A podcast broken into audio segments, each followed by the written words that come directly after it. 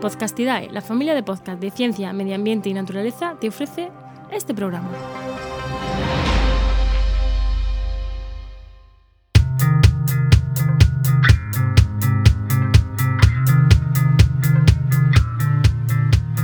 ¿Qué pasa? Acabas de llegar a El Charco, un podcast de opinión sobre medio ambiente.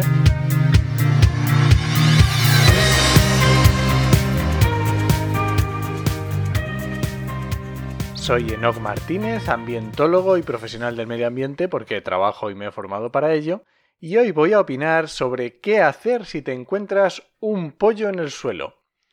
Eh, esta pregunta nos la han hecho a todos los naturalistas, a todo lo que nos gusta la naturaleza, nos han hecho esta pregunta seguro. Y además en esta época que llega el verano, eh, seguro que te has encontrado en redes sociales infografías súper chulas, donde te indican qué es lo que te tienes que, qué es lo que tienes que hacer si te encuentras un pollo en el suelo. Está claro que lo primero que te dicen es que sí que está herido, que llames al 112 en este caso, o a quien corresponda. Eh, te vas a encontrar diferentes acciones que hacer si está recién nacido, si es un volantón, si se trata de un pollo de vencejo, si puedes ver el nido, si no puedes ver el nido, si está en la carretera, si no, si está en un sitio mm, poblado, si no.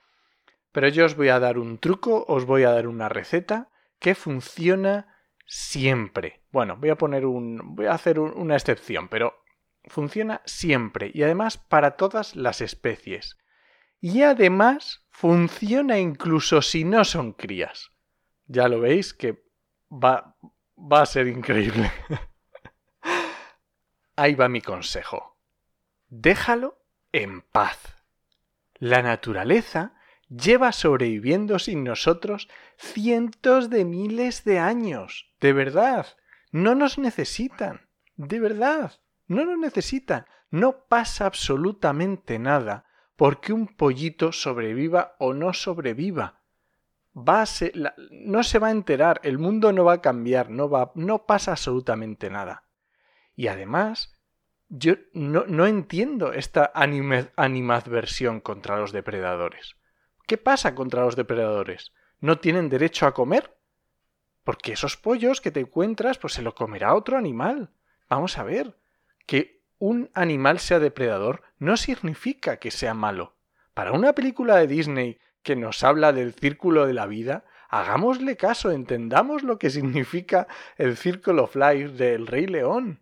Sin nada más que eso, que es una vida, una, una cadena trófica, que unos nos alimentamos de otros y ya está, no hay ningún problema. Porque un pollito se caiga del, del árbol no le pasa nada, vendrá otro animal y aprovechará o simplemente su, su cuerpo se, se terminará descomponiendo y servirá de abono para las plantas. No pasa absolutamente nada, de verdad. No hace falta cada vez que veamos un pollito llevarnos las manos a la cabeza, correr en círculos y, y ver, buscar cuál es el mejor alimento, el, cuál es la mejor opción. De verdad, no pasa nada, acostumbraros, la naturaleza no nos necesita puede sobrevivir sin nosotros. Y he dicho que había una excepción, que yo creo que realmente debemos hacerla y que no funciona, y es cuando se trata de especies en peligro. Pero esto creo que va a ser fácil de ver.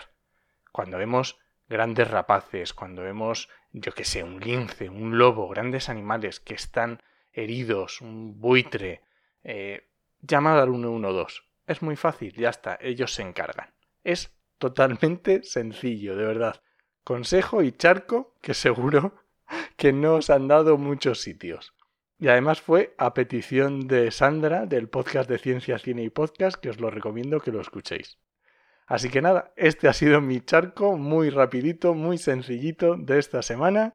Muchas gracias por suscribirte en tu reproductor y ya sabes que puedes encontrarme en redes sociales como en HMM y en la web podcastidae.com barra el charco. Te espero la semana que viene a la misma hora. ¡Nos escuchamos!